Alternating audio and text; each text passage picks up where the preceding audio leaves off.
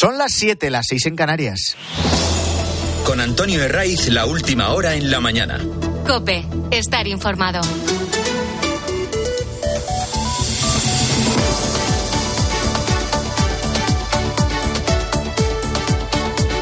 Muy buenos días, bienvenidos a la mañana del fin de semana de Cope. Es 4 de febrero, primer domingo del mes, que viene pues con el mismo tiempo anticiclónico que nos lleva acompañando varias semanas. Estas alturas del invierno estamos teniendo días bueno, que te permiten salir de ruta al campo prácticamente con lo opuesto, sin abrigo, tumbarte en la playa o cualquier plan al aire libre que tengas eh, previsto, pero el tiempo anticiclónico es el gran enemigo de la sequía. ¿Hay lluvias generalizadas a la vista? Para hoy está claro que no. Y lo confirmaba en el fin de semana con Cristina, su hombre del tiempo, que es Jorge Alcina. Pero bueno, es, es donde estamos instalados desde hace varias semanas. Llevamos un año 24 un poco singular, apenas ha hecho frío, tuvimos dos o tres días de unas nevadas, pero apenas hay nieve en la montaña y lo que tenemos es poca, poca lluvia, eh, nieblas en el interior y anticiclón, potente anticiclón que va a seguir algunos días más, Cristina. Hoy no va a llover y los pronósticos para esta semana mantienen un cambio de tendencia que sí que podrían dejar lluvias generalizadas a partir del jueves. Ya te hemos contado que Cataluña va encajando la fase de emergencia y todas las restricciones que implica. La lista es larga y afecta a 6 millones de personas. Van desde el, consumo doméstico, no con cortes, sí con limitaciones, a menos de 200 litros diarios por persona eh, en este caso, y afecta de forma especial a la agricultura, donde se restringe el regadío a un 80% de lo habitual, un 50% el consumo del sector ganadero y un 25% en la industria como no hay una estrategia global, como no se han establecido eh, medidas de largo alcance, lo que se están poniendo son parches. El problema de la falta de agua en Cataluña no ha sido, no ha venido centrando la prioridad de las políticas de la Generalitat. Eh, cuidado, cuidado que vamos a pasar sed. Bueno, que nadie se preocupe que vamos a tener la independencia. Pero que es que no vamos a poder regar las cosechas eh, y no vamos a poder dar de comer a los animales. No se alarmen, que tenemos embajadas catalanas repartidas por toda Europa. Ya, ya, pero es que la industria eh, puede resentirse. Nada. Tranquilidad, que tenemos cada vez más control sobre una educación completamente ideologizada. Y así podríamos seguir hasta llegar al punto en el que nos encontramos en Cataluña donde buscan soluciones a la desesperada ante una situación de emergencia que amenaza con ser crítica si no llueve. Y si no llueve en abundancia en los próximos meses. No solo intentan poner parches en la Generalitat, eso es verdad, no solo Esquerra, también el propio gobierno de Sánchez al grito de hoy por ti, mañana por mí. Un grito dirigido directamente hacia sus socios que les mantienen en Moncloa. ¿Qué es lo que ha planteado la vicepresidenta Teresa Rivera. Pues propone pedir a la comunidad valenciana, que gobierna Partido Popular con Vox, que sea solidaria con Cataluña. Que permita envíos diarios de agua desalada desde una planta de Sagunto. La ministra de Transición Ecológica ya se lo ha trasladado al presidente de la Comunidad Valenciana, a Carlos Mazón, y mañana será una de las propuestas que va a llevar a la reunión que va a mantener en Barcelona con el consejero del ramo, que es David Mascor, de Esquerra Republicana. Eh, como Rivera no quería llegar al encuentro con las manos vacías, lo ha adelantado este sábado. Y ha tenido la respuesta del propio Carlos Mazón. Si no afecta a las necesidades de su región, él no se opone. Estoy a favor, lo llevo pidiendo toda la vida. Que todos entendamos que el agua en España es de todos, pero también la pedimos para aquí. Yo entiendo que haya agua desalada que se vaya a Cataluña, eh, me parece bien. Estamos a favor de que haya solidaridad hídrica en España, pero tiene que ser en los dos caminos. Si no, acabaremos teniendo un problema muy serio. También reclamamos nuestra bufera, también reclamamos nuestro trasvase. Esto no puede pasar desapercibido porque nosotros sí que hemos hecho nuestros deberes. Y ya han escuchado. Solidaridad hídrica presidente valenciano lo ha recalcado varias veces. Consiste eh, en, eso, en, ceder agua desalada a, Cataluña. Y esto de la solidaridad hídrica, lo recalcaba, consciente de que al revés no sería atendida. Además, lo, lo que abre es un debate más amplio, que no solo afecta al hecho puntual de trasladar en barcos agua desalada, y es el término trasvase, esa palabra maldita que genera tensiones territoriales permanentes. Ningún gobierno tiene la culpa de que, de que no llueva, pero sí son responsables de la falta de planes integrales. Mientras hay una parte de España que pasa sed, hay otra que tiene excedente. Y ahora vuelve a sobrevolar ese plan hidrológico nacional aprobado por el gobierno de Aznar, cuyo conjunto, el plan en su plenitud, nunca llegó a aplicarse. ¿Es suficiente el traslado de agua en barcos con agua procedente de las desaladoras? Pues no. Y lo ha destacado en COPE José Luis Hervás, que es experto en gestión de recursos hídricos. La solución pasa por un plan común capaz de vertebrar el agua que hay en toda España puntualmente puede ser una solución, pero de todas maneras una operación como esta corre un riesgo grave de contaminación del agua en el trasiego desde las tuberías hasta los barcos y desde los barcos hasta los depósitos. Además, esta operación es muy cara. Yo personalmente abogo por una solución definitiva del problema como es la posible creación de un sistema nacional del agua. Una solución definitiva. Lo de los barcos tampoco es nuevo. Ya lo vimos en 2008. Entonces, durante otra sequía prolongada, Cataluña tuvo que recurrir a seis barcos procedentes de los puertos de Tarragona y Marsella. En aquel momento, el agua procedía del río Ebro, de Pozos de Tarragona y del canal de Provenza y Marsella.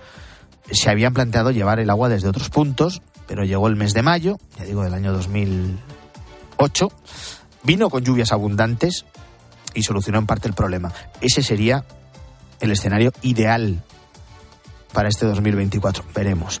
Por lo demás, esta semana el peón más amaestrado que tiene Pedro Sánchez en el Congreso, y mira que tiene unos cuantos, va a seguir moviéndose al son que le marca su amado líder.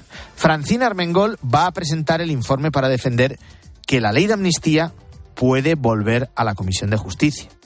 Aquí se apoya en el letrado mayor, que ella misma nombró, Fernando Galindo, un siervo, un amigo, un esclavo, y lo hará para desmontar las dudas que ha levantado. Dudas entre Partido Popular y Vox, apoyados en la opinión de otros letrados del Congreso, que aseguran que esa maniobra no tiene precedentes, que cuando una mayoría absoluta rechaza una proposición de ley, decae por completo, es decir, que en ese momento se pone fin a la tramitación, y vienen a pedir que de esta forma se proceda a la nulidad del acuerdo emitido. Ya digo que no, que ese, el informe que tiene ya Armengol va en la línea de defender que vuelva a la Comisión de, Justicia. Luego tenemos lo esencial, que es la negociación que han vuelto a reanudar PSOE y Junts después de que Puigdemont eh, mandara a la nevera la ley tras rechazar el texto con sus siete votos.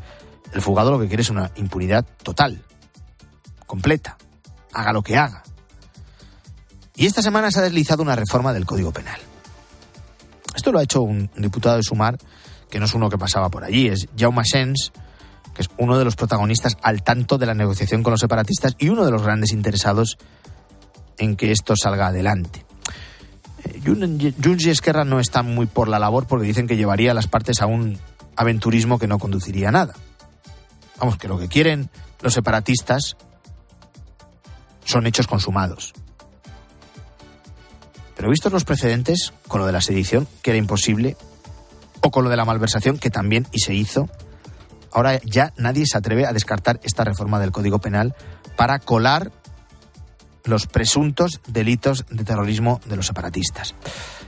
En este momento se ha abierto el capítulo de advertencias, para que luego no vendan que nadie avisó, como repitieron con la ley del sí es sí, mientras salían de la cárcel antes de tiempo violadores y pederastas.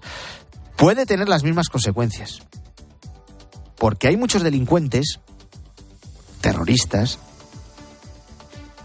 ahora mismo en las cárceles, que sí se podrían beneficiar de esa definición de terrorismo más light, de esa especie de terrorismo bueno. En el fin de semana con Cristina ha pasado Carmen Ladrón de Guevara. Es abogada de la OBT y a lo largo de su carrera ha estudiado de forma minuciosa cientos de instrucciones, sumarios, sentencias, también casos de ETA que no han podido ser esclarecidos. Y esa reforma del Código Penal para tipificar una especie de terrorismo a la carta podría beneficiar a condenados de ETA y del terrorismo yihadista. Lo que va a ocurrir es lo que ha ocurrido con la ley del solo sí es sí, que en el momento que sean más favorables las leyes penales no son retroactivas, salvo que sean más favorables para el reo. Entonces empezaremos con una aluvión de revisiones de condena que va a beneficiar a los terroristas, ¿no? Ahí queda el aviso. Y Carmen Ladrón de Guevara, abogada del OBT, sabe de lo que habla. Otra vez nos vuelve a quedar la única esperanza de Europa para que se ponga fin a la enésima maniobra de Sánchez por y para retorcer la Constitución. Y también un principio básico como es la igualdad de todos los españoles ante la ley. Algo que la amnistía se carga de pleno.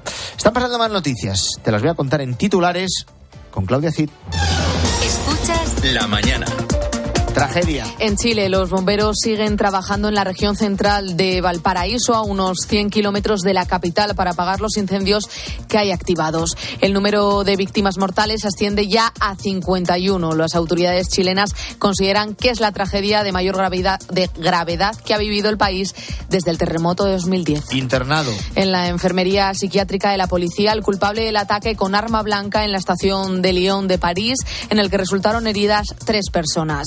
Las autoridades aseguran que en estos momentos no hay indicios que indiquen que se trata de un acto terrorista, pero las investigaciones siguen abiertas. Paz en Tierra Santa. El Papa Francisco manda una carta a Karma Ben Johanan, teóloga del diálogo entre judíos y cristianos, donde se solidariza con los judíos y asegura que cualquier acto antisemita es un pecado contra Dios y pide colaboración entre todos. El pontífice envía sus ánimos ante lo que está pasando en la guerra entre Israel y Hamas. Huracán político. En El Salvador, el actual presidente Nayib Bukele es el claro favorito para ganar las elecciones presidenciales que se celebran hoy en su país. Su popularidad se ha disparado por los grandes resultados de su campaña contra el crimen organizado. Quiere que el Bitcoin se convierta en la moneda oficial del país. Son las 7 y 12, son las 6 y 12 en Canarias. Sigue la mañana del fin de semana de COPE.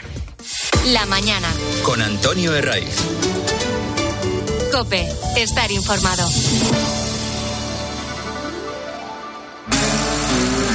Este domingo, duelo en el césped.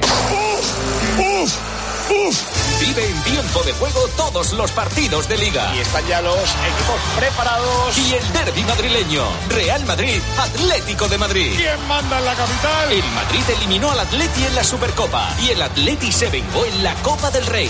No hay dos sin tres. Partidazo. Tiempo de juego con Paco González, Manolo Lama y el mejor equipo de la radio deportiva. El número uno del deporte.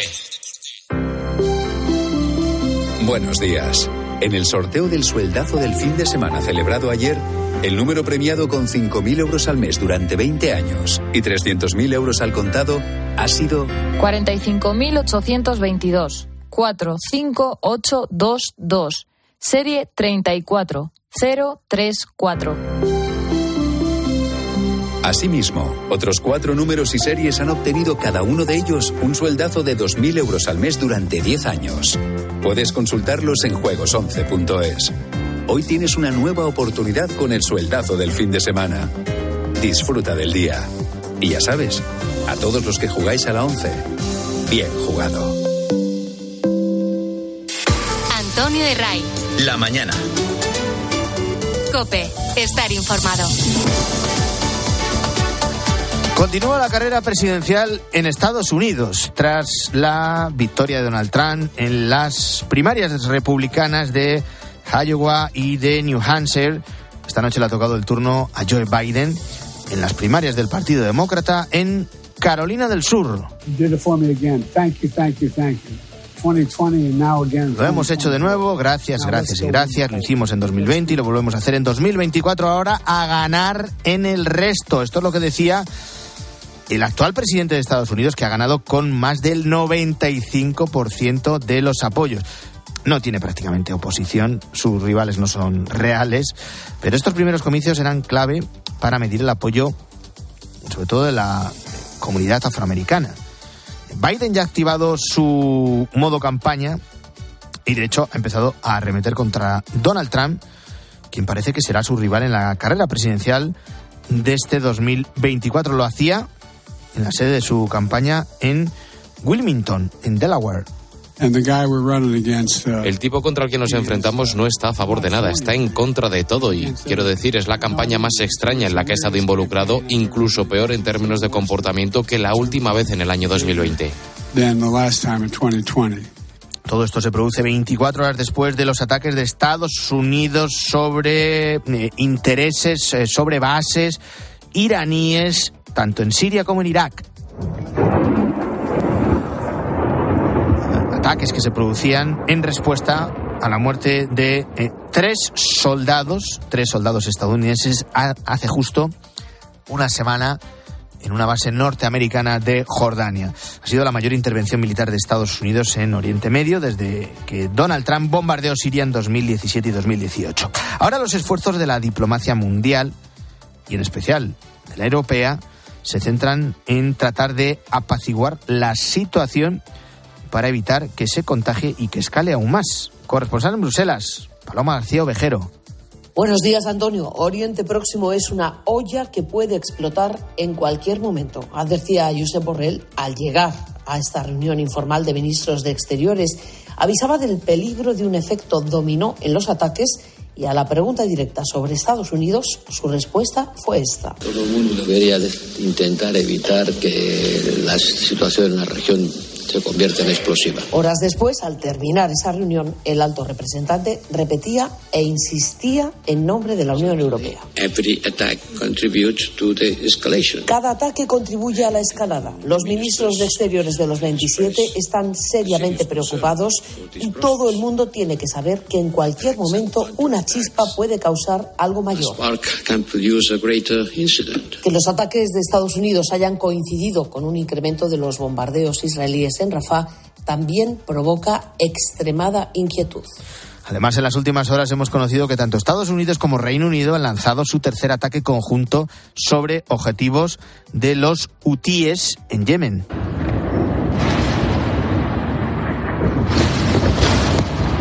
En concreto, los nuevos bombardeos se han centrado pues, en una treintena de puestos de los eh, hutíes que, como venimos eh, contándote, pues están financiados en parte por el régimen iraní.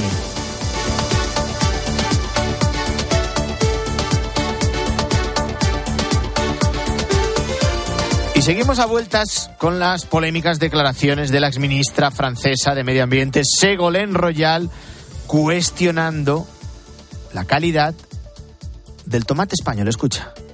Parece que los productos ecológicos españoles son falsos. Es un escándalo. ¿Los habéis probado? Los llamados tomates ecológicos españoles son incomibles. Las frutas y verduras españolas no respetan las normas francesas. Bueno, incomible, así se refería al tomate que cultivamos en España. En COPE hemos salido a la calle para ver qué opinan los fruteros, también los clientes, sobre este alimento tan esencial en nuestra dieta mediterránea. Y quiero que escuches a Félix y a José Antonio, que llevan décadas al frente de sus fruterías. Hombre, pues creo que no son las palabras apropiadas para describir el tomate español. Nosotros tenemos mejor clima que ellos y el tomate es una sola nacia y necesita sol. Aquí hay tomates de una calidad increíble. Lo que pasa que todo el mundo tiene un gusto. A uno le gustan las rubias, a otro le gustan las morenas, pero lo pasa con los tomates. Esta señora, antes de hablar, porque estas cosas repercuten mucho en, todos los medios de comunicación y en el, ama de casa, lo que tenía que probar varios tipos de tomate y luego hablar del tomate. Bueno, para los clientes tampoco hay dudas. César y Beatriz les hemos encontrado también en el mostrador de estas eh, fruterías y lo tienen claro a la hora de elegir el origen de los tomates que compran. Depende, sí, sí, sí es, sí es cierto que muchas veces no es, no es el mismo tomate el que se come de origen que el que, el que se come de fuera. El, que se come de fuera es un tomate tratado que viene con, con muchas horas de, de, invernadero y muchas horas de cámara y el de origen no tiene nada que ver. Yo suelo ver de dónde vienen y si no veo España rara vez lo compro. Bueno, en España se cultivan unas mil variedades de tomate por lo que es difícil saber a cuál se refería la exministra francesa de Medio Ambiente, Ségolène Royal. Precisamente por esta amplia oferta se suele dar la confusión, porque si un tomate es más duro o más dulce no tiene por qué ser cuestión de calidad, sino de la variedad que estamos comprando. Antes había tomates en esta época, yo te hablo de años atrás, solo había tomates de Canarias, ahora no hay tomates de Canarias, pero hay una cantidad de variedad de tomates como de manzanas, como de fruta, hay varios tipos y hay gustos para todos. Yo invitaría a esta señora a, una degustación de tomates de los que vendemos nosotros y le caerían las lágrimas de dulces y buenos que son. Bueno, ha cambiado porque hay muchas más variedades, hay mucha más eh, producción, pero, pero la calidad eh, sigue siendo igual o mejor. Bueno, pues ahí queda esa invitación a Segolén Royal para que compruebe la calidad del tomate español. Es 4 de febrero, dentro de todos esos días, porque hay prácticamente días de todo, el de hoy sí que tiene especial relevancia, mucha importancia. Es el Día Mundial contra el Cáncer. Y quiero fijarme contigo en esta realidad que afecta a más de 2 millones de personas en España. Es la cifra de pacientes de cáncer que se encuentran en edad de trabajar, pero que no pueden, como Julia. La primera reacción fue decirle al tribunal que yo quería seguir trabajando, pero el tratamiento y las secuelas hacían imposible la vuelta. Hay días que pienso que menos mal que no tengo que volver a trabajar, porque no puedo pensar con claridad o tengo mucho dolor, pero hay otros días en los que echo de menos la rutina y esos pequeños retos y logros que tenía en mi trabajo el dolor, las dificultades de concentración, de movilidad, el cansancio, todo ello supone un impedimento para que los pacientes oncológicos puedan seguir o, retomar su rutina. Álvaro Sáez, buenos días. Buenos días, Antonio también en el trabajo. Sí, este es el tema en el que la Asociación Española contra el Cáncer ha querido poner el foco este año con motivo del Día Mundial contra esta enfermedad que se celebra hoy porque el riesgo de desempleo aumenta un 34% en los supervivientes de cáncer. Muchos de ellos se ven obligados a dejar su puesto de trabajo con las consecuencias que esto conlleva para eh, su economía y para las de sus familias. Para cerca de la mitad, esta enfermedad supone un coste de más de 10.000 euros, lo que provoca que muchas de ellas se sitúen en riesgo de exclusión social. A Monse Jiménez le diagnosticaron un cáncer de mama con 36 años que ya ha superado. Ahora se dedica a ayudar a otros pacientes que, como ella, tuvieron que dejar de trabajar cada vez se está enfermando en edades más jóvenes, por lo cual están dentro de la edad de la edad laboral. ¿Cómo podemos llevar una vida más tranquila si no tenemos para comer? Lo más básico, o sea, no tenemos para poder vivir. En muchos casos las secuelas y también el estigma social les impide retomar su antiguo empleo o buscar un nuevo trabajo, para el que además parten de cero, sin formación ni tampoco experiencia. Y durante la incapacidad temporal los pacientes ven cómo un cuarto de su salario se reduce, mientras que eh, la espera para conseguir la incapacidad permanente, con la que en el mejor de los casos eh, la pensión apenas supera la mitad del sueldo, puede alargarse dos años. En el caso de Mari Carmen, a quien le diagnosticaron un cáncer de colon hace dos años, le supuso parar por completo porque es autónoma. De repente se para, se para la vida, se para el mundo, te tienes que centrar en, en curarte, en operarte, en recuperarte y claro, también dejas de tener ingresos. En mi caso, que soy artesana, solo piensas en sobrevivir. Por ello, además del apoyo personal, es esencial añadir el del mundo laboral, el de las empresas. Begoña Castro es trabajadora social en la Asociación Española contra el Cáncer. En cuanto a la postura de las empresas, que faciliten el retorno, todo lo que puedan dentro de las posibilidades, que hagan una escucha activa al paciente, que intenten entender y comprender sus necesidades y que siempre que haya alternativas se pueda intentar adaptar el puesto de trabajo. En el mundo, uno de cada dos hombres y una de cada tres mujeres van a desarrollar un cáncer a lo largo de su vida. La buena noticia es que en paralelo también aumenta la tasa de supervivencia, pero a los problemas de salud no debemos olvidar que se suman los económicos. Por ello, implicar a todos los agentes sociales para que los pacientes oncológicos puedan retomar su vida debe ser también una prioridad en esta lucha junto con la investigación. Antonio. Gracias, Álvaro. Atento a este otro dato. En España viven el doble de niños en centros de acogida que la media mundial. En 2022, cerca de 18.000 menores se encontraban en esta situación, una cifra que creció casi un 12% ese año. Las asociaciones de acogimiento familiar denuncian la falta de visibilidad, porque las listas de espera para adoptar están llenas de familias que no saben que existe esa posibilidad. María Alguero es madre de acogida permanente de tres niños de entre 3 y 7 años. Me siento plena con los niños que tengo, con la maternidad que tengo y es una maternidad no al uso, pero, pero para mí es la manera en la que yo he llegado a ser madre. O sea, yo he sido madre gracias a la acogida. Acompaño a otras familias y yo quiero que otras familias no sientan esa desinformación que yo tenía en aquel entonces. Las asociaciones denuncian la falta de visibilidad y también la de ayudas. Mientras en otros países eh, no existen los centros de acogida. Rebeca Martín es trabajadora social en la Asociación Estatal de Acogimiento Familiar que hay mucho desconocimiento y, por eso en, gran parte hay, hay, falta de familias, ¿no? Porque no, no se ha dado a conocer. Luego, comparación con otros países, sí que tengo el ejemplo de Italia. Desde hace unos años no existen las residencias, ¿no? No hay centros como en España de protección, sino que es todo acogimiento familiar. Entonces se favorece pues a través de, de recursos. En España, en 2022, había 18.000 menores en centros de acogida el doble que la media del mundo.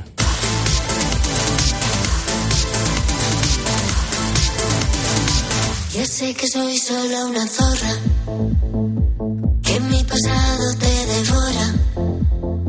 Ya sé que soy la oveja negra, la incomprendida, la de piedra. Ya sé que no soy quien tú quieres, lo sé, entiendo que te. Bueno, así suena Zorra. Menudo nombrecito. Es la canción que nos va a representar, va a representar a España en el próximo Festival de Eurovisión que se va a celebrar el 11 de mayo. Los que cantan, que igual no te suenan a nada, pues se llaman Nebulosa, que es un dúo alicantino, y esta noche se han proclamado vencedores del Benidorm Fest. Con determinadas canciones pasa que depende del momento, te gustan más o te, gustan menos, eso es verdad.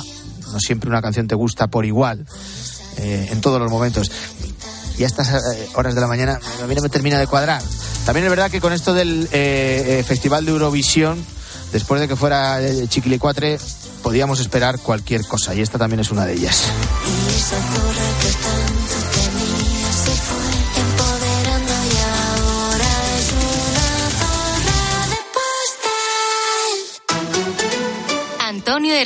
La mañana.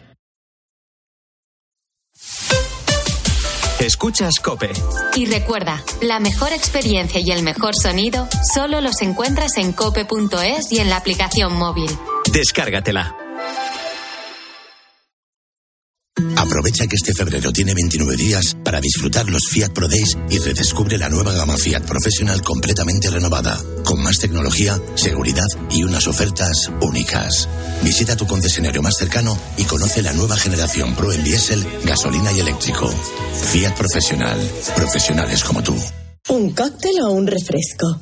¿Desayuno con zumo o café? Con la promo todo incluido de Costa no tienes que elegir. Las bebidas son gratis. Reserva tu crucero hasta el 12 de marzo y disfruta del paquete de bebidas gratis. Infórmate en tu agencia de viajes o en costacruceros.es. Costa. Ahora en Carglass queremos que mejores tu visión cuando conduces bajo lluvia. Por eso, con la reparación o sustitución de cualquier luna, te aplicamos el tratamiento anti lluvia gratis. Carglass cambia, Carglass repara. Promoción válida hasta el 10 de febrero. Consulta condiciones en carglass.es. En CaixaBank estamos presentes en más de 2.200 municipios y contamos con ofimóviles en 783 poblaciones y más de 1.600 gestores senior para que nadie se quede atrás. Porque estamos comprometidos con la inclusión financiera y queremos estar cerca de las personas para todo lo que importa. CaixaBank, tú y yo, nosotros. Contratar la luz con Repsol, ahorrar en tus repostajes. Contratar la luz con Repsol, ahorrar en tus repostajes. Contratar la luz con Repsol. ¿Pero qué estás haciendo? Contratar la luz con Repsol. Porque ahorro 20 céntimos por litro en cada repostaje durante 12 meses pagando con Wilet. Contrata la luz con Repsol en el 950 52 50 o en Repsol.es y enciende tu ahorro. A ver si lo entiendo bien. Tú ibas a por pan y vuelves con un coche. Ibas a por pan, pero has vuelto con un Skoda. Y del pan, ni rastro. Este febrero vuelven los Skoda Days con precios aún más irresistibles. Solo hasta el 29 de febrero. Infórmate en skoda.es. Skoda. Te lo digo o te lo cuento. Te lo digo. No tienes seguro para mi coche eléctrico. Te lo cuento. Yo me voy a la mutua. Vente a la mutua y además de las mejores coberturas, te bajamos el precio de tus seguros, sea cual sea. Llama al 91 555 5555. Te lo digo o te lo cuento. Vente a la mutua. Condiciones en mutua.es. Los fines de semana en la radio. Le pega de lujo, ¿eh? Con su pierna buena, ¿no? Con la buena y hasta con la mala. El deporte con Paco González, Manolo Lama y el mejor equipo de la radio deportiva. Este programa hace cosas muy raras. Los fines de semana todo pasa en tiempo de juego. Todo pasa en Cope.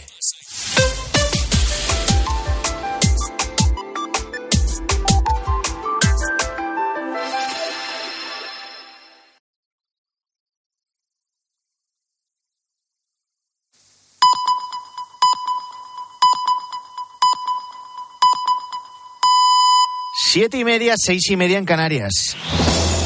Con Antonio Herraiz, la última hora en la mañana. Cope, estar informado. Muy buenos días, domingo 4 de febrero en el que te venimos hablando de sequía, en el que te venimos hablando de solidaridad hídrica, también de lo que nos espera esta próxima semana en cuanto a la amnistía, en cuanto a las protestas de los agricultores. Y quiero ahora que te quedes con un dato. Siete de cada diez españoles reconocen que no pueden desconectar de las redes sociales o de Internet en general. Lo cierto es que la reacción que genera eh, nuestro cuerpo ante una notificación, por ejemplo, en Instagram, tampoco nos lo pone fácil. Porque por cada me gusta que recibimos en una publicación, sentimos una sensación así como de recompensa y nuestra dopamina se dispara. Vamos, que nos sentimos bien. Y los responsables de eh, eh, las grandes tecnológicas lo saben. Su interés es mm, pares de ojos allí, es decir, tiempo de pantalla. Cuanto más tiempo de pantalla estemos ahí, más probabilidad hay de que ellos nos puedan enviar un anuncio porque hay algún anunciante que ha decidido invertir en las redes. Entonces, mientras el modelo sea así, no creo que ellos vayan a ir por este camino. Es Luis Barral, investigador social, que lleva muchos años estudiando, entre otras cuestiones, el comportamiento humano. Fue durante la pandemia cuando se dio cuenta de que algo había cambiado en la sociedad española. Pasar tanto tiempo encerrados en nuestras casas hizo que el consumo digital se disparara como nunca antes lo había hecho. De hecho, hay varios estudios que reflejan un incremento del tráfico web del 40 al 50% con respecto a los mismos meses de años anteriores a, ese 2020 que todos hemos querido borrar de nuestra memoria. Un consumo digital que ya no solo se hace de manera individual, porque en ellas buscamos también relacionarnos con otras personas, tal y como haríamos en el mundo físico tienen clarísimo, y no solo los jóvenes, también los adultos, pero los jóvenes tienen clarísimo que sin sus amigos no van a hacer nada. Entonces, no sin mis amigos. Entonces, que me tengo que relacionar contigo a través de TikTok, lo voy a hacer. Mi, we. Es la danza del yo y en nosotros. Esta danza del yo y en nosotros está cada día más, más presente. Por este motivo, Luis Barral, este investigador social, está impulsando una aplicación que propone al usuario dedicar un rato a jugar en su móvil o algo parecido al Sudoku o al Tetris y a cambio desbloquea recompensas que son descuentos para canjear en bares y restaurantes. De momento solo en Murcia cultiva tu ingenio jugando a juegos de habilidad que no tienen anuncios, o sea, que son eh, te permiten una experiencia, una inversión importante en, el juego y a medida que vas progresando en el juego, ve ganando puntos que luego puedes eh, canjear por descuentos en una serie de locales de hostelería, bares y restaurantes que son partners nuestros. Una manera sencilla de mezclar el mundo virtual y el físico, de trabajar la mente y además de obtener una recompensa por el tiempo invertido frente a las pantallas. Más noticias con Claudia Cid. Escuchas la mañana. Siete embarcaciones han llegado a Canarias con más de 300 inmigrantes que intentaban entrar de forma irregular en Europa.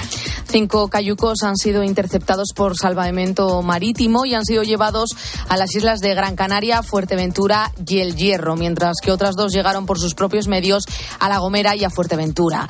Estos 350 inmigrantes se suman a los 149 del pasado del pasado del pasado viernes. Em, Solo en el mes de enero llegaron a las islas más embarcaciones que en los eh, primeros seis meses de 2023. Joe Biden gana las elecciones primarias del Partido Demócrata en Carolina del Sur. Lo ha hecho con más del 96% de los votos. No tiene prácticamente oposición, pero estos primeros comicios serán claves para medir el apoyo de la comunidad negra. Biden, Biden ya ha activado su modo campaña y, de hecho, ha empezado a arremeter contra Trump, quien parece que será su rival en la carrera presidencial de este 2024. Y el gobierno plantea llevar a Cataluña barcos diarios con agua desde Valencia. Sería agua desalada procedente de una planta de Sagunto que iría a Cataluña en buques cisterna. El Ministerio para la Transición Ecológica estima que podría mandarse a Barcelona hasta 7 hectómetros cúbicos para afrontar el verano si no llueve. En la sequía de 2008 también recibieron buques llenos de agua potable para consumo humano. Carlos Mazón, el presidente de Valencia, de la Comunidad Valenciana, está a favor de esta solidaridad hídrica. Y hoy hay mucho que decir en la liga con el derby madrileño. Nacho Camuñas. Sí, es el partido de la jornada, un encuentro que puede hacer más líder al Real Madrid o mantener aún las esperanzas de equipos como Atleti, Girona o Barça. Un Barça que ha ganado este sábado 1-3 en casa del Alavés, pero con polémica tras la expulsión por doble amarilla de Vitor Roque. Este es Xavi en rueda de prensa hablando sobre esa acción y sobre el arbitraje. Pero si otra vez lo habéis visto vosotros, no hace falta que lo diga yo otra vez. Hoy gran partido del equipo, estoy muy contento. Yo solo pido que nos, que nos dejen competir. Solo pido esto. Ya no voy a hablar más de los árbitros, porque luego se me gira todo en contra. Pero que nos dejen competir, porque hoy es otro error flagrante. Y desde el primer partido, si lo dije en Getafe, yo creo que estamos pagando lo del caso Negreira. Tengo ninguna duda. Esa es la realidad. Esa es la verdad. Y este sábado se ha completado con el Valencia 2, Almería 1, Granada 1, Las Palmas 1 y Girona 0, Real Sociedad 0. Este domingo la jornada continúa desde las 12 en tiempo de juego con estos partidos. Villarreal Cádiz, Osasuna Celta, Betis Getafe y ese partidazo entre Real Madrid y Atlético de Madrid. Y hemos tenido baloncesto también, jornada 21 de la Liga Andesa con cuatro partidos y victorias para Casa de Monzaragoza, Juventud, UCAM Murcia y Unicaja. 7 y 36, eh, volvemos a hacer un repaso a los periódicos del domingo. Guillermo Vila, buenos días. ¿Qué tal, Antonio? La prensa que sigue analizando las protestas del campo, los efectos de la sequía y la débil respuesta de las instituciones europeas y españolas. Explica la razón que la asfixia normativa y ambiental desata protestas del sector agrícola en toda Europa que seguirán activas ante la falta de medidas de calado. Los pequeños y medianos productores son los más afectados y, según este diario, están al borde del colapso. Tampoco ayuda la sequía, claro, para paliar sus efectos en Cataluña, como cuenta ABC, el gobierno pretende llevar barcos de agua de Cataluña a Sagunto. Mazón lo apoya, dice, por solidaridad hídrica. El 18 de febrero hay elecciones en Galicia, justo dentro de dos domingos, y hoy tenemos nuevos sondeos con intención de voto. El PP consolida su mayoría y el PSOE entra en barrena, titula El Mundo. Alfonso Rueda tendría entre 39 y 42 escaños, muy por encima de la mayoría absoluta. El bloque nacionalista gallego se quedaría con entre 18 y 20 y el PSOE entre 14 y 15. Sumar tendría Ayer estuvieron en Galicia Sánchez y Feijo. Dice ABC que el líder popular apela a su experiencia para no confiarse en las encuestas. Y Sánchez, por su parte, como cuenta Voz Populi, utiliza la campaña en Galicia para explicar sus acuerdos con Junts y justificar las nuevas cesiones. Y de la amnistía hay que seguir hablando, pendientes de la decisión que tome la mesa del Congreso, que intuimos por dónde va a ir, sobre su tramitación el próximo martes. Sí, la estrategia de Junts en materia legal la dicta el abogado Gonzalo Boye, a quien ABC dedica hoy su portada y un amplio perfil. Querido, odiado, temido y tercera generación de masones, dice este periódico, tiene una relación mercantil con Junts. El caso es que, como apunta el país, los socialistas no quieren arriesgarse a que los tribunales tumben la ley clave de su mandato y estudian lo que llaman una solución imaginativa o creativa para salvar la amnistía. Además, hoy, entrevista a Bascar en el debate, asegura que para combatir el golpe hay que tomar decisiones valientes y arriesgadas y oponerse a Sánchez en todo. 7 y 37, seguimos.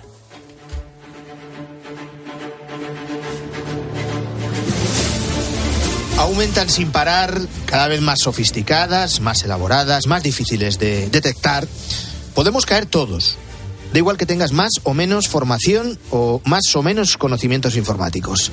Son las estafas a través de Internet, a través del móvil o del WhatsApp que crecen día tras día. Lo estarás notando a tu alrededor. Si es que no te ha pasado a ti mismo, es un goteo continuo. Desde quienes se hacen pasar por tu banco con el fin de quitarte dinero hasta esas llamadas, eh, estafas del amor, más frecuentes de lo que te puedes pensar, como la que sufrieron las hermanas asesinadas de Morata de Tajuña, o también la estafa del hijo en apuros, o la de la entrega de un paquete pendiente. Seguro que has recibido un mensaje en el mail tienes un paquete pendiente. No. Podríamos seguir, ¿eh? Ojo al dato. Eh, España registró 375.000 ciberdelitos en 2022, un 22% más que el año anterior. Uno de cada cinco delitos en España ya se comete a través de Internet. Y atentos a que las estafas el fraude informático representa el 90% de este tipo de delitos. Una de esas últimas estafas que más abunda consiste en que te llaman desde el teléfono de tu banco, en teoría. Al otro lado de la línea habla alguien que se identifica como trabajador de ese banco y te avisa de que alguien está intentando sacar dinero de tu cuenta. Alicia García, buenos días. ¿Qué tal? Buenos días. A partir de ahí, ¿qué pasa? Bueno, pues que para confirmarlo te piden los dígitos correctos del número de tu cuenta o te piden tus claves bancarias con el fin de robarte dinero. Es decir, cuando notan que la víctima ha caído en su trampa, le piden toda clase de datos. Suplantar la identidad, como vemos, en este caso la identidad bancaria, para engañar y robar a las víctimas, es una forma de estafa que se conoce como el spoofing bancario.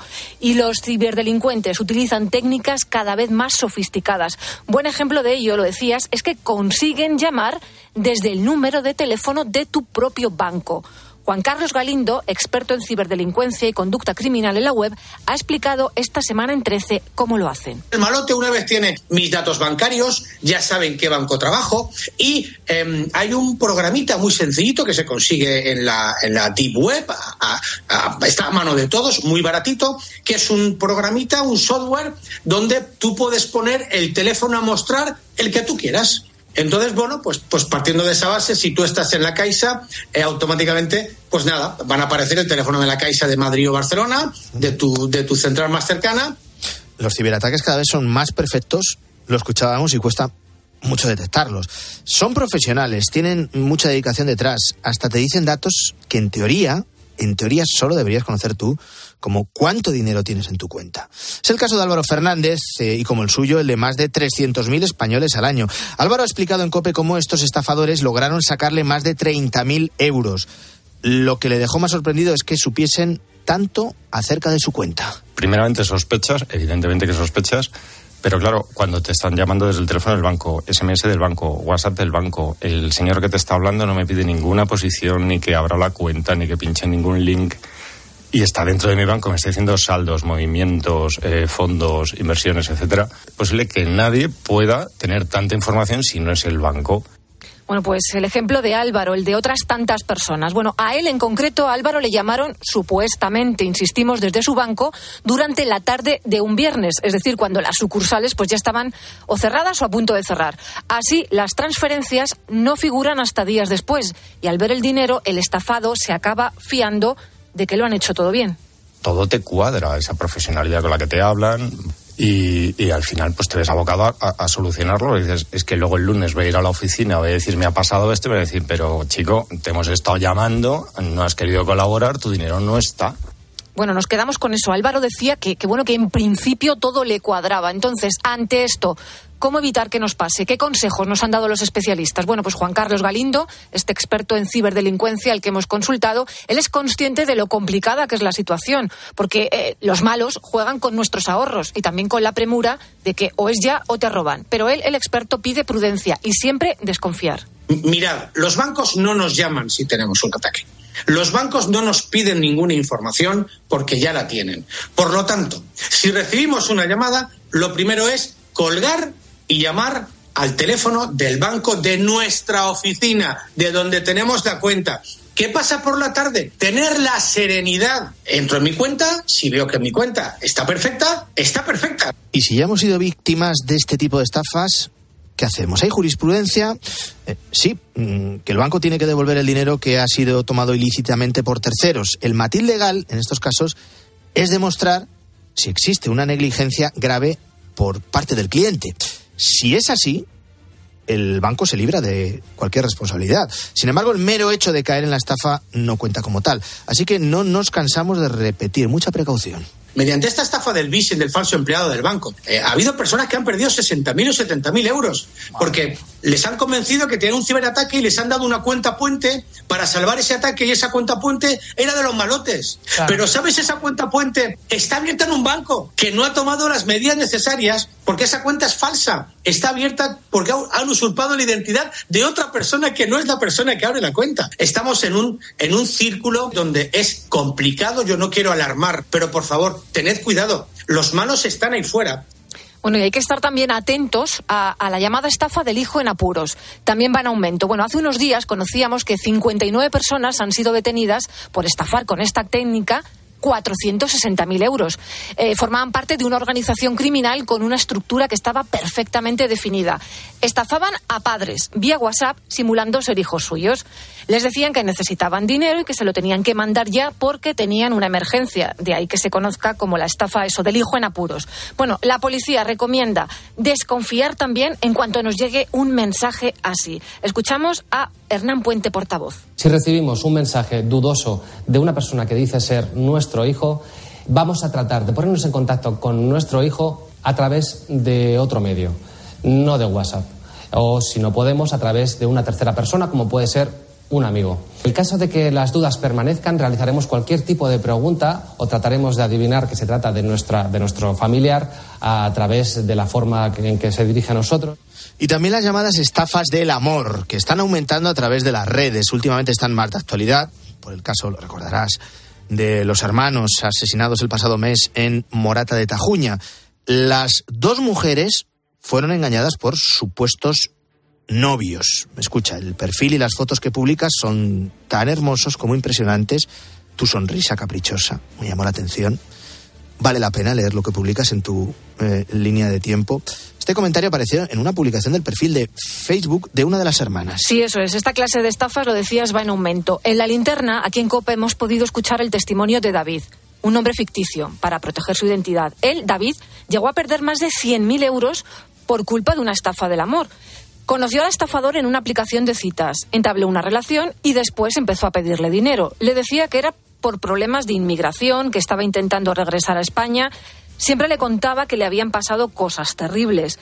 ¿Y, cómo se dio cuenta David de que le estaban estafando? Él lo que hizo fue suplantar la identidad de un celebrity que hacía viajes por el mundo y que puedes entrar a su página, de, a su Instagram y ver los sitios a los que viaja y para eh, ver los momentos en el que él estaba mal, me envía, cogían, cogían fotos de ese eh, celebrity en el cual estaba pues eh, en un momento en, en, el hospital y me las enviaban a mí, como haciendo... Entonces, una vez que yo descubrí eso, ya me di cuenta de todo. El funcionamiento de las llamadas love scam estafas amorosas es también cada vez más sofisticado. Rastrean a su objetivo con mucho tiempo de antelación suelen ser muy ingeniosos, por otro lado, y luego mezclan mm, datos ficticios con datos reales y muchos se hacen pasar por, por militares, por mm, policías, por profesiones con uniforme. Seila Keral, la autora del libro Estafas Amorosas, explica que así generan una imagen de confianza para impresionar y también para generar confianza, ¿no? Tenemos esos prototipos en los que alguien que tiene pues un uniforme es una persona digna de nuestra confianza, ¿no?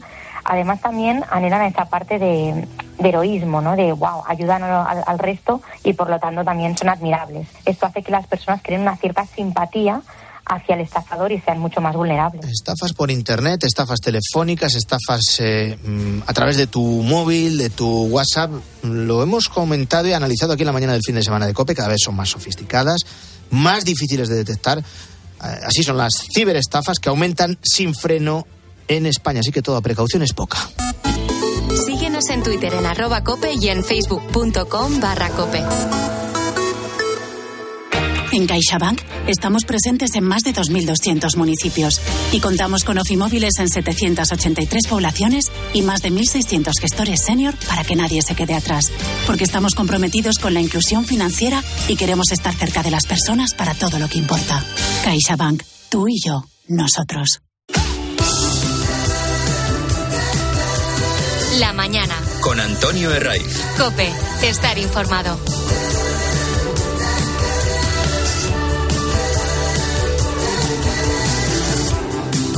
Estás en la mañana del fin de semana de Cope. Puede que hasta ahora no se estés escuchando desde el coche, desde la radio que todavía tienes en la cocina, desde un altavoz inteligente que se lleva ahora mucho, o desde el propio teléfono móvil.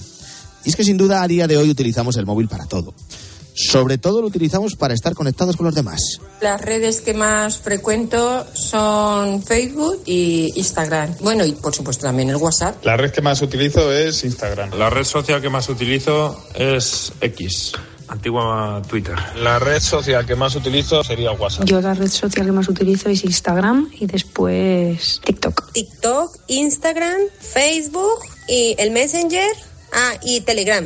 WhatsApp, por supuesto. Y ya.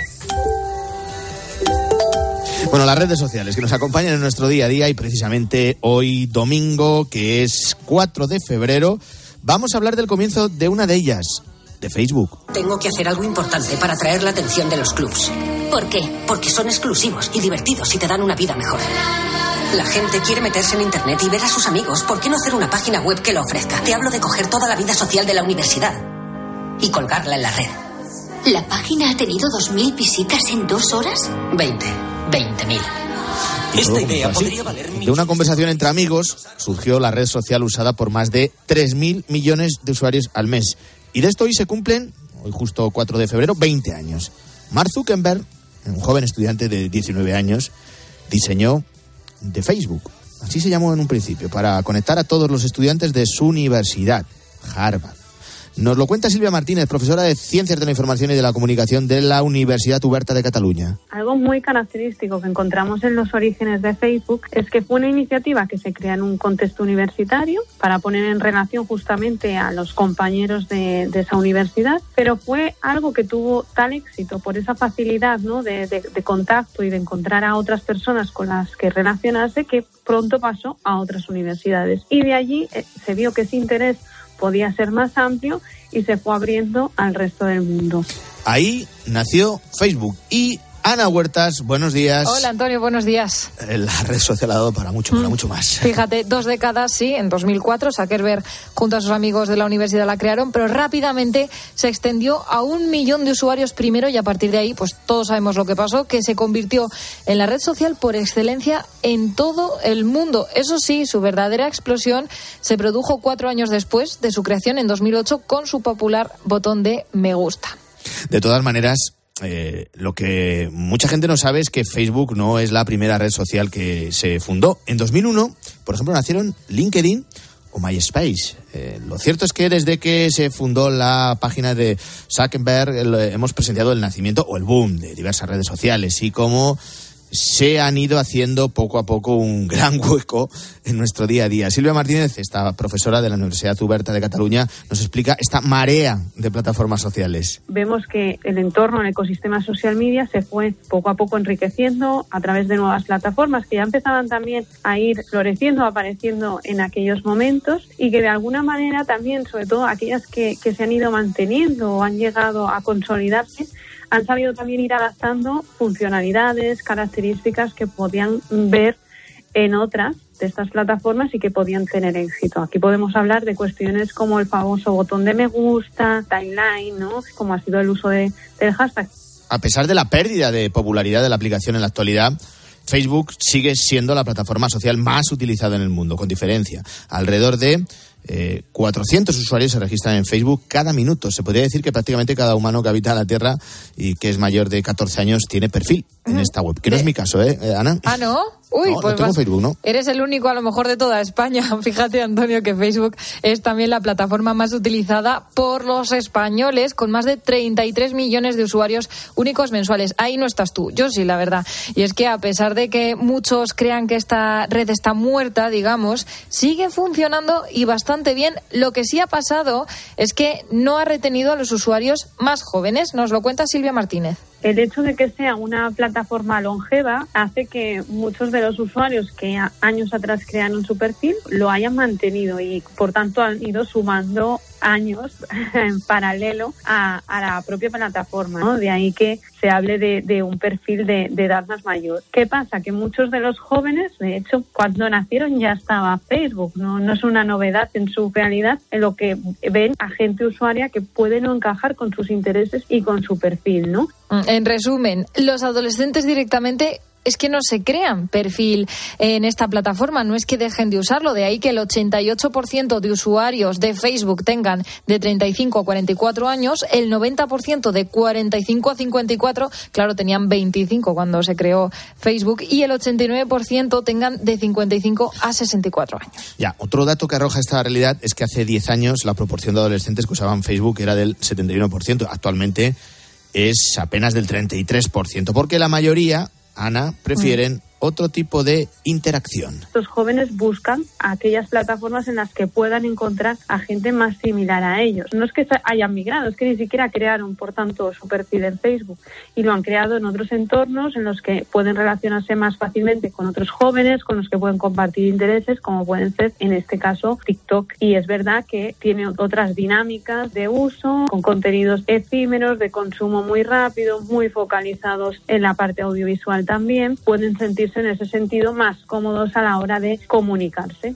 Bueno, estábamos hablando de otras redes sociales que utilizan los jóvenes, pero decíamos que Facebook no perdía popularidad y eso a pesar de la mala práctica. Por si a alguien se le ha olvidado, en 2018 estuvieron envueltos eh, lo que es el grupo Meta, sobre todo Facebook, en un gran escándalo cuando se confirmó que más de 87 millones de perfiles de esta red social fueron recolectados para acabar configurando pues perfiles ideológicos y así influir en las campañas políticas de Estados Unidos. Sin duda algo que a Facebook no le vino bien en ese momento, pero que no le ha repercutido fue un momento de inflexión, digamos que a nivel reputacional, porque fue algo muy comentado y lógicamente pues eso tuvo un impacto, ¿no? En, la, imagen, la visión, incluso en el conocimiento por parte también de los usuarios de, aquello que estaban compartiendo a través de estas plataformas. Es verdad que puede ser que eso generase una cierta desconfianza de los usuarios, pero no eh, solamente en Facebook, sino también en cualquier otra plataforma, pero ello no ha llegado hasta el punto de que no se haga uso de estos entornos de relación.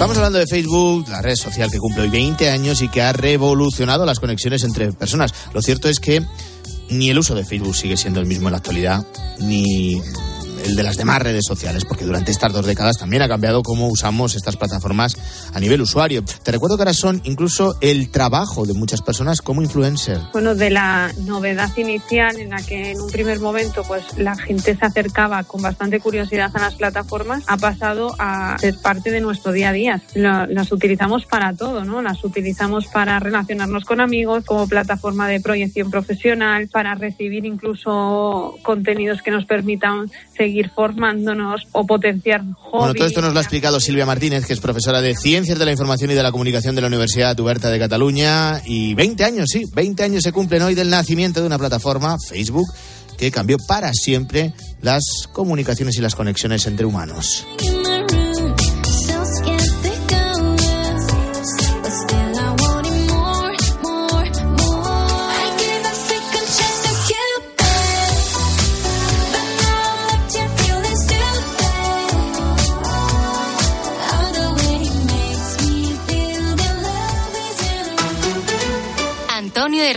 La mañana. Escuchas Cope. Y recuerda, la mejor experiencia y el mejor sonido solo los encuentras en cope.es y en la aplicación móvil. Descárgatela. De nuestra bodega Marqués de Carrión y del viñedo más prestigioso del mundo, Antaño Rioja. Un vino único con la calidad y tradición de antaño. Desde 1890, el esfuerzo de una familia. Antaño Rioja.